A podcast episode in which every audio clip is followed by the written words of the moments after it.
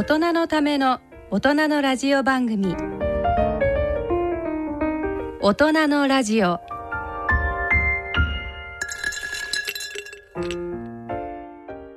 ご機嫌いかがですか？坪田和夫です。こんにちは西澤邦弘です。こんにちは久保田恵里です。この時間はご機嫌をテーマにお送りしています。はい11月になりましたがなんかね。またね免疫がね心配になってきますよね。そうですね。それを強くしていかないとねこれからね、ね。で今年なんか先生方あ先生は医療従事者だから、うん、インフルエンザの予防接種はあもうします。します、ね、来週も確か予定されてると。10月中にじゃ受けられると、なるほど。ね、今年はなんか段階的に受けましょうみたいなでね、ね、妊婦さんとか高齢者とか、医療従事者の方は10月中に、うん、うん、で私たちはこれからですもんね。でねでも本当あのどうなんですかねあのこうインフルとあの COVID-19 とえー、両方流行するのかどうなのかっていうのが、うんうん、結構議論になってるじゃないですか。うん、で最初の時期の患者さんで見た時にあの今年あの最初ですよね、えー、結構群れによって全然確かあれ併病率が違って。えー、多い地域はあれ4割ぐらいインフルエンザと両方かかってたっていうデータがあったり少ない地域は3%ぐらいしかないとか、だからどうなんだろうってことなんですけど実はねあのサイエンスが、8月の後半に出したんですけどあの南半球がね、うん、ちょうど4月ぐらいから8月ぐらいまで秋冬だったじゃないですか、うん。うん、その時期にインフルエンザがどうなったかっていうデータを出してきたんです、そのサンプルで取ってるあの、まあ、クリニックとかの統計データなんですけどなんとですね南半球ではインフルエンザが激減してるんです、で一番あの激減しているのがですね南アフリカでもうね通常の年から2桁違うんですよ。2桁下がっちゃってる。それはやっぱり COVID-19 のプロテクションをやってるから、うん、ライフスタイルが変わったそういうことそういうふうに一応結論付けてます。そう、ね。うん、そう考えるとまあ今皆さんねそうそう簡単にマスク外してあの歩き回ったりしないから。っていうかさ風邪ひかなくなったと思わない？いや、ね、風邪ひいてないですよ。誰もひいてないと思うんですよ、ね、僕も全然ひかないし、うん、それからもう手を洗うとかうがいするとか、マスクするとかさ、それからまあなんかウェブになってから睡眠時間もさらに伸びたしさ。いやそうですね。だからある意味ね人みんながある程度こう集団で注意するとこれだけそういう感染症ってやっぱ抑えられるんだなっていうのが、うんうん、学びましたね。学べましたよね、うん、面白いね。面白いですよね。まあだからということはまあ一応今これまでの対策をそのまま続けることとあとなんか新しいネタがないのかってことです、ね、だから免疫を上げるっていう流れですよね。ね。はい。だから今日はなんかそのあたりのお話がいろいろ伺えそうで、はい、私はまた学びたいと思っておりますが、はい、はい、ということであの大人のラジオを進めてまいります。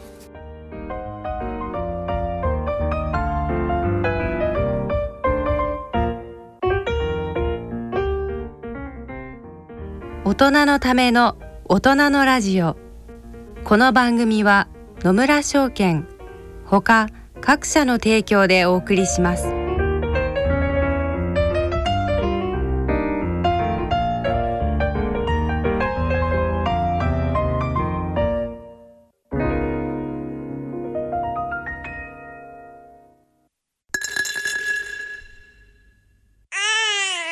人生100年時代。100年の人生をどのように生きていますか？結婚しても今の仕事が好きだから続けたい。自分が作った料理で世界中の人を幸せにしたい。いつまでも元気でいたい。80歳でフルマラソンを完走したい。夢はどの世代でも大きく広がる。あなたの人生夢無限大。でも必要なものは族友人そしてお金。あらゆる年代に合わせたサポートでいつでもあなたに寄り添います。今からずっとこれからもっと。人生100年パートナー野村証券。それ野村に来てみよう。大人のラジオはい、健康医学のコーナーです。このコーナーではユニークな論文、医学界の話題などについてご紹介してまいります。えっ、ー、と今日はまあそのインフルエンザとか免疫力とかそね、そんなことをテーマにテーマとかあとねまだまだコロナに関してはあんまりこうあのまあ研究ないですけど、うん、まあその可能性を秘めたような研究があったらぜひあれですね話題にしていきたいですね。そうですね。はい、であの、ま、前からあのここで言ってるけどアンチエイジングのまあ一つの流れとして、うん、えー、まあ calorie restriction がありますねと。はい、でえーと、ただ calorie restriction だと少し、うん、えー、弊害もあるのでそれを modify した FMD、それ僕は何回かこのラジオで言いましたけど、はい、 fasting mimicking diet。だから calorie restriction だ、うん、を模した。そうでまあ人間でやる時は僕がやってるのは一月に、はい、えっと、最後の5日間だけカロリーをさ、えー、5割ぐらいに下げると、はい、まだそれずっと続けられてるんですね。ずっともう2年ぐらいこれ続けててめちゃくちゃいいですよ。その前坪田先生、うん、あの月に、うん、あ週にですか？2食どっかで抜くみたいないろいろやったんだけどあれ続かなかったの、うん、ところが月に5日間っていうのは続けられてて、うんうんでこれはもともと提唱したのがボルター・ロングっていうね、はい、まあ、イタリアとカリフォルニアで研究してる男なんだけどこの間あの実際に、えーと、このウェブインタビューできたんですよ。さすが坪田先生。そう。関心のある人には会うという。そうそう そうそうだからこのねそうあの読者のリスナーの人にお伝えしたいのが今ねすごいチャンスで、えー、今までってなかなか会えないわけ。例えばえっと、ボルター・ロンゴに会いにたまたま僕2年前にカリフォルニアまで行ったんだけど、はいはい、で彼が作った会社の社長はいたんだよそこに。えー、でたまたまボルター・ロンゴにいる予定がイタリア行っちゃったわけ。と会えないわけ。でそれ2年前ってさじゃあ電話でとかそういう感じにならなかったじゃない。ところが今は誰とでも、えー、とお会いしたいと、お会いしたいってどういうことかっていうとウェブだから、もう全員耐える。だからこの間もねリンダ・グラットンってあの、はいはいはい、ほらライフシフト書いた、はい、ロンドンスクール・オビジネスの教授にもあの会って話をしたし、はい、すごい。あの人だってあれですよあの、うん、あのあのせあの、ね、あのあの人あの先生をお呼びすると、うん。例えば我々みたいな民間が呼ぶとですね、うん、おそらく1,000万、言ってた。ぐらいかかっちゃう。でもすごいあの朗らかで、ええ、すごい。そうそう。あのウェブ上でね「ウェルカムリンダ・グリットン」っていうねあのパワポを作ってやってる方すごい乗って。もうすごいそういうそういうパワポを作ってお送りするところから違う違うあの話すとところにそれをやったわけ。でも今ね結構いろんな人がね受けてくれるんですよ。それであのまあこのヴァルター・ロンゴともずっと話してて、えーえ。ー、やっぱりあのすごくいいわけ。アンチエイジング的で今回ね Immunology Letter に intermittent fasting、こういうまあ FMD も含めた intermittent fasting っていうのはだから間欠的絶食っていうんですか、はい、こういうものがその infection の immunology の増大にいいですよっていう論文だ、うん、しかもなんかねちゃんとあの SARS コ、うん、あのコブ2って書いてありますよね。そう。でまあそそれをまあターゲットにはしてるんだけどまあ一般先生はどの、どんな感じの食事になってるんですか？具体的には。っていうのは例えば、昔その、まあ、似た原理というかカロリーリストリクションをすると、免疫力が下がって、風邪ひきやすくなるのが、一つの、一つのその欠点ですみたいなトークってあったじゃないですか。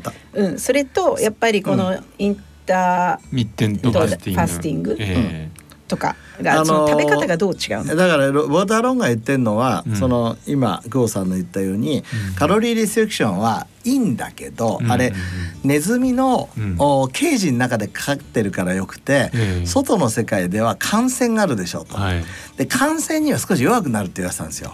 つまりずっとカロリーをずっとカロリーを抑えてると、ね、そう。ずっと一定して、はい、ところが、うん普通にバーンと食べます。例えば25日人だと食べます。5日間すごく下げます、ネズミだと4日間カロリーを抑えます。3日間食べますみたいな、こういう行ったり来たりしてるとですよ、食べない時に、まずねオートファジーがすごい活性化するオートファジーってあのまあ、まあ、リスナーの方に、あの我々の体の中の、うん、お掃除システムですよね、だからカロリーが減るとえーと、自分の体をメンテナンスするのに、えーと、しょうがないから自分を食べて生きるわけよ。うんうんうんで何を食べるかってまずゴミを食べるわけじゃないそうそう細胞の中で細胞の中にある、はい。そういらないものを食べ始めて、あ綺麗になりますねとかね、うんそれからある、えー、と T セルとかうんうん。免疫の一部の細胞は活性化します。若返りますねとか、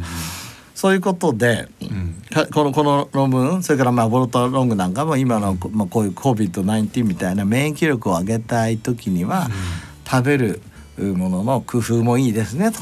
あつまりそのずーっと食を細くするんじゃなくて、うん。メリハリをつけることでそう。の、えーメリとハリの時に、うん。あのー免疫も活性化されながらその若返り現象みたいなものも起こると。そう。で一番すごいのは、うん。前に、えー、と紹介したと思うけどボルタロングがタイプ1ダイアビーティス。だから1型糖尿病のモデルマウスがあるのね、もう絶対にもうその膵臓のねベータ細胞が死んじゃうから、うん。もう治しようがないんだけど、はいはいはい。それをこの FMD でやるとステムセルが生き返るう、うん。幹細胞がね。そう幹細胞が。あれ似たようななんかあの、大腸の幹細胞もやはりそのこの手法で、うん。あの復活したっていうのもありました。それからはい。脳もそうだから記憶力が良くなる、うん。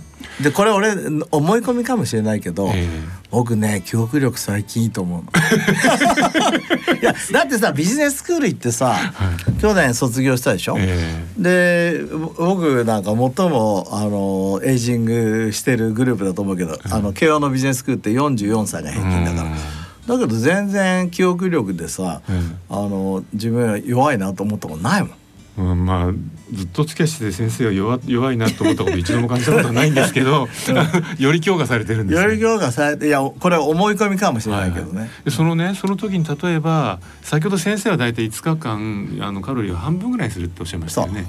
でそのそのファスティングって言ってやっぱもう断食のイメージがありますけど、うん。どこまで下げたらうん。効果が出るんですか？ねもしくはいや3割あのたまに3割減らすだけじゃダメで、うん。やっぱその5割以下に減らした時に初めてそういうそのオートファジーとか動くのかそのあたりのこう、えっとね行き地みたいなの分かってるんで一つすかは連続しなきゃいけないんだ。はい。だからまあインターミッテントで1日でもいいんだけど、うん。この FMD のボルターロンゴの概念は、うんえー、と連続する。5日間ですよね。人間だったらいいですから、うん。ネズミだったら34日間はい。でそれをやることによって、はい。えっと体調が良くなるし、うんがんとかのあのまあ、えーにもいいっていうのが彼らの考えで。それ半分もうカロリー半分ぐらいでもいいんですか？半分ぐらい。半分ぐらいでいい。あーそのさ二割二割もう二割にし落としちゃうとかそこまで？じゃなくてしなくていいんですね。それで、えー、とか彼らの考えはプロテインをすごく減らして、うん。でカーボハイドレートええ。炭水化物も極端に減らす、確か油を増やすんですよね。油を増やす。でなんで油を増やすんですか？えー、と油を増やすしか方法がないんですね。ああ。カロリーをメンテナンスするのにじゃあそういう時に例えばあのちょっと一時期流行ったの、MCT オイルとかでそうそれで僕ボルターロングとそれ言ったのよ。だからこれは僕はあのケトン体上げにもいいねっつったらうん。ケトン体派じゃないんだなこの人は。ああそうですか。そうあんまり。ケトン体ダイエットとは決定的に違いますっていうのが繰り返されてて。しつこく僕に僕は何のケトン体が上がっていいじゃないかっていうんだけど。最初でもパイロット試験とかなんか結構ケトン体見てましたよね。でケトン体ちゃんとあのいやでもボルターララングたちはねあんまりそこ見てないのね。ああそうですか。で僕はあの両方必要だと思っててうん。これこの間の先月の最後ってねえ僕ケトン体結構上がってね、ええ。えっと1.4ミリモルパーリッターぐらいまでいきましたえからみんな例えば西田さんたち普通はね0.1うぐらいん1.4ってすごいんだよ。すごいすごいねそうですよね。写真撮っちゃったらもう。あの糖尿病の人であのケトン体が増えると全然違う話ですもんね。あそう糖尿病なのはもう全然話で200とか100とかうん。全然上だからそうじゃないんだけど、うん、やっぱり微妙にだから上がった時にケトン体非常にいい状態なことをするってことですよね。でまあそういうことによって免疫を上げるっていうのは。免疫はなんで上がるんですか？これだからまずオートファジーが上がるだけでも免疫上がるしなるほどなるほど。T 細胞があの若返っただけで、えー、と免疫が上がるしまあ他にもマクロファージとかデンデリティクセルとかがええ。活性化する、まあそういうふうにこの図には出てます。この間ここに今坪田先生がインタビューされた時に、あのボルターロンゴ先生がケトン体ダイエットとその FMD がどう違うかっていうのを語っているやつがあるんですけど、まあケトン体ダイエットはカロリー摂取は通常通りだと、カロリーは下げないと、その栄養バランスが変わると、そうすると臓器の縮小が見られなくなると。で臓器の、えっと、縮小が見られる時にそのオートファジーが起きていることだからそこが一番大切だつまりそのじゃあケトン体ダイエットではオートファジーはちゃんと起きないんじゃないかって言ってるわけですね、うん、ケトン体ダイエットでは栄養が十分あるため、うん、えっと、ダメージを受けた細胞を除去する信号は出ません。だからやっぱりカロリーカロリーは問題ででもねあの今西田さんが言ったみたいに、うん、そのボルターのやつに MCT オイルとか、うん、やっぱりケトン体の元になるもの僕は実際それ取ってる、はいはいはい、だから1.4までいくんだけど、でもやっぱ組み合わせるのが絶対いいと思う。うん。うね、あの液体みたいの入ってますよね。ケトン体をなんかするドリンクみたいな。あのボルターロング先生が開発した、セットに。そうそうそう。でもえっ、ー、とケトン体がメインじゃないっていうことはもう強調すごくして、ね。うん、なんかすっごいおっしゃってそれからオリーブオイルとかも使ってるしああなるほど、うん、まあ、だからあのもともとね日本にもその断食法ってのはあったじゃないですか、うん、あれでも確かにあのあれはもう本当に食細くあれ一定期間だけ食細くしますけど、あの実は当時まだ今みたいないいあのこうチェッカーがなかったからあのまさにおしっこのケトン体チェッカーで微妙な差を見てたんですけど、うん、やっぱ増えちゃんと増えるわけですよね。うん、あれはあれででもあのまあ、ちゃんとこう頭をすっきりするし、うん、あいい方法だなって思った記憶があるんですけど、確かに辛い。で今回はだからその5割まで減らして5日間続けるだけでも、ケトン体は必ずしも出ないけど出る出る。あちゃ出る。ちゃんと出ます、ただ出方が、さっき言った MCT オイルとかを使うと、さらにさらにあその論語先生の方法でもやっぱ出ることは出るわけです、ね、出てると思うよ。でもあの論語先生はあんま評価してないと。違う違う違う。か彼が言ってるのは普通のケトン体ダイエットという概念。ああの概念がダメだと。カロリーを下げてないからダメだっつってるだけ。ああそうかそうか。あれは確かにそうですよね。まあ、うん、いわゆるあのケトジェニックダイエットってやつですよね。あのあの方法のこと言ったらですね。そうそうそうケトン体は重要だけど、うん、あの方法はまずいと、そう ととは違う。いや分かった分かった。ぞ。いや自分会社作っちゃったしさやっぱり FMD 売らなきゃいけないから概念を。もううるさいんだよそこ。ケトン体と一緒にしないでそうそうそうプロロプロロンそうプロロこれはねもう違うんですって言って。でどうなんです例えば日本でね、うん、あのまあ和食とかをベースにいろんな生活してるに我々日本人が、うんこの FMD やろうとしたら、うん、先生どんな食事を推奨しますか？だからあのー、僕プロロン、えーと、前1回やって、えー、今度また2回目やるんだけど、うん、えー、まあ、プロロンややってみるとね、うん、そういうイメージがつかめるんですが日本だったら、えー、例えば、まあ、ご飯炭水化物が減らすよね。はい、でもともと僕なんかお肉食べないからお肉は食べない。だからみんなもう例えば5日間はお肉を食べない、うんうんうん、それから俺はあのプロテインが普通足りないからアミノ酸 10g とプロテイン 30g 取ってるわけでいつですよ毎日 40g でそれを取らないだから僕はね結構楽でね、うん、なんでこんだけ続けられてるかってただ抜いてるだけのだからこの5日間はプロテインを取らないためにそのプロテインパウダー 30g アミノ酸 10g 取らない、うん卵を食べない、これで1個 8g2 個で 16g それからあ納豆を食べない、いつも食べてるの。納豆でも 8g、それだけでプロテインもうめちゃくちゃ減りますから。それであとご飯は大麦だったのを、大麦ご飯を半分にして、でそこお茶漬けにして食べる。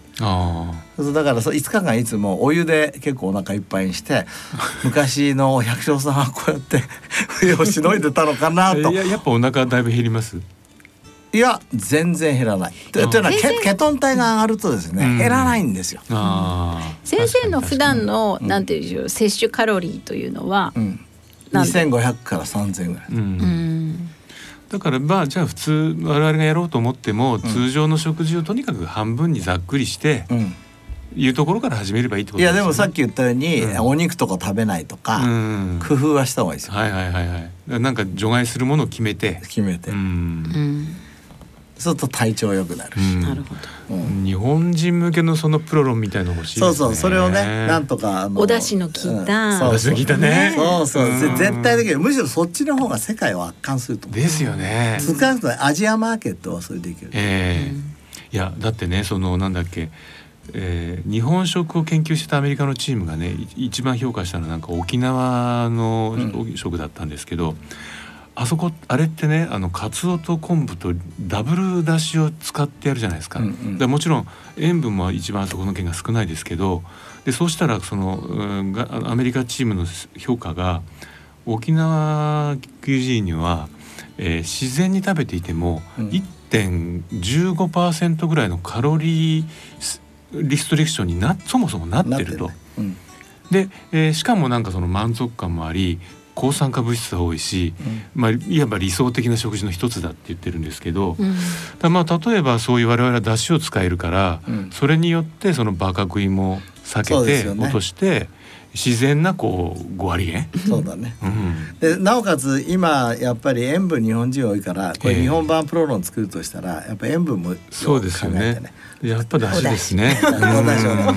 ちなみに俺塩分報告ね俺血圧が高くなり始めたから塩分、えー、と制限してんだけど 最近いいですよ。1日5グラム台っていうのがもうしょっちゅうおもう WHO のもう推奨推奨ですね。あ もうすごい工夫して、うん、へえ5グラム台。まあどんな悪くても6グラム台。な何を一番気をつけて減らしたんですか？まずお醤油つけない。ああお醤油つけない。その味しないとかどうするんですか？えっ、とレモンを絞ったりライムああなる絞ったりほどなるほど。酸味とかでね。酸味とかで、で最初はなんだ寂しいなと思うんだけど、うんえー、と慣れてくるとその素材の味がうん。よくわかるようになってあとうなぎ大好きなんだけど、えうなぎ屋さん行った時にタレはかけないと美味しくないからかけてほしいんですが10分の1ぐらい薄く塗ってくださいとかしつこく言うの。そうそう。何言ってんだこの人わかんない。タレはじゃあ横に置いておけばいいんですね。タレは最後それじゃダメなんです香ばしくなくなっちゃうからちょっとだけつけてくださいとかね僕塗ってい。いですかそうみたいなそうそうそうあとお寿司のあの酢飯に結構塩分入ってるんですよ、だから酢飯はほんのに小さくしてもらうとか。うん。あとお蕎麦はもうタレがもう絶対入ってるのでお蕎麦はもう酢で食べる。酢ってかあのそのまま食べるとかね。え。結構工夫。それから野菜も頼む時はドレッシングは絶対かけないでください。そのペッパーとオリーブオイルだけで食べますとか、えいいな。うん、やってみてください。もう絶対血あの血圧下がる、あ先生はおおすすめの食べ方があります、その麺麺だと。うん、あの僕のあの生まれた長野のあたりって、うん。おしぼりうどんとかおしぼりそばってのを食べるんです、うん。おしぼりって何かっていうと、ん。あの大根おろし？をおろしてあもうねこれにそのままつけて食べるんですけど実はね旨味も出てくるんですよ。でちょっと大根に、大根おろし。大根大根おろしうんをいっぱい作って、うん。ここにこれがつけ汁なんですでこれにあのうどんつけたりえー。そば、つけたりして食べるんですけど、えー。もうね十分これだけで美味しいんですよ。えー。僕のあの今行ってるスポーツクラブの下にね日本料理の浅田さんっていうお店が、ええ。浅田っていうの、この間そこのねおかみさんが工夫してくれて、えっ、とトリュフオリーブオイル。うん。ああなるほど。トリュフ塩のうん。仲間ですね。そうトリというトリュフ。オリーブオイル。ルですよねだからオリーブオイルにトリュフ入れて、はい。でそれをつけて食べたら結構美味しかった。それは香りがやっぱちゃんとね。なんかトリュフってなんか塩分入ったみたいな風味がありますようん。ねただかけるだけでうん。うん。ね美味しかった。うん。やっぱり工夫が。工夫ですね。うん。まあそういう意味でも確かにトリュフみたいなものとかその香辛料系、うん。あと中華だったの八角みたいなのとかうね、ん。あれもなんかこうそんなに塩入ってないのになんか塩っぽく感じたりとかねしますもんね。という。ことで塩分報告で、ねなんかこう話している隣でですね西澤さんのお腹がグーグーいっていて。もうちょっと、んそうもう聞いてるうちにお腹空いてきちゃって。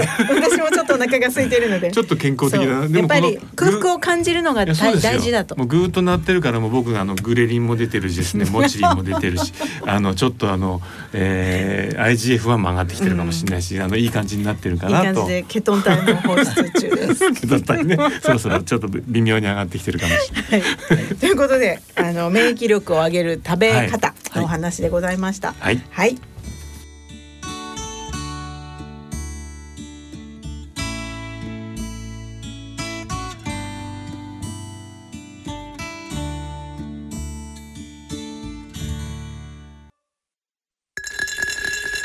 大人のための大人のラジオ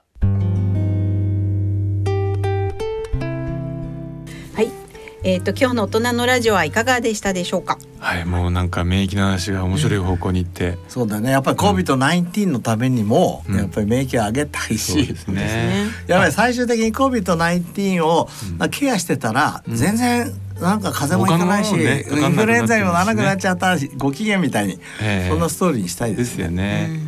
そうだからなんだっけ私も大好きなビタミン D も、あのやっぱこの半年にいろんなデータが出てきててやっぱりあれは絶対にある程度血中濃度をね、上げといた方がいいと思うんでやっぱりその意味でもお日様はね、浴びてほしいしあと11月からいよいよあの機能性表示食品で、うん、えー、よく見てていただくとですね免疫維持に役立つっていうような商品が出てくるんです。でそういう意味で食品メーカーもなんとかその免疫にいい食品をですねあの機能性表示にしようと思って今ゴンゴン頑張ってるんであのだんだんそういう意味ではあの店頭も面白くなってくるかなっていう感じも、はい、いいですね。うんお薬ばっかりに頼らないで自分の健康を守る時代になってきたもんね。そうですね。でみんながそういう知識をどんどんつけてきて、うん、ますます風邪もひかないっていう。うん、風邪ってひいてた時あったねみたいな。面白い。面白い。ね夜咳してたねどういう症状出るの？ね。くしゃみって何？みたいなそんな時代が次世代はあるのかもしれないですね。ということでそろそろお時間になりました。えっ、とお相手は私久保田恵里と西澤邦弘と坪田和夫とでお送りしました。それでは、えっ、と次回はもう師走になりますね。12月。先生の重大ニュース考えなきゃいけない。重大ニュース。ね今年はやっぱコロナでしょうね 半分ぐらいえコロナっていうかあ今年でも自分があの計画したことをちゃんとできたのかな？できたんだな。ちょっと来月、はい、来月また。ご報告しますし、はい、来年はコロナ時代。じゃよく考えてみると去年これを考えた時にはコロナいなかったんだね。そうなんですよ多分足音は近づいてたんですけど、うんうん、こんな風になると思う果たして先生のその、えー、重大ニュースはそのコロナにどれだけ影響を受けているのかっていうのも面白いですよね。見てみましょう、うん、意外と受けてなかったりしてね。ねいやきっと受けてないんだと思います。いや良い方向に受けるように、うんうん、そうです、ね、さらに進化してるといいですね。はい、パワーアップしてると。ということで。なんかあらどこまで行ったんでしたっけ？そろそろお時間です。ね。またやった。はい、お相手は私久保田恵里と。西澤邦弘と。角田和夫とでお送りいたしました。それでは次回まで。さようなら。はい本当にさようなら。本当にさようなら。次12月ですね。いやいやさようなら。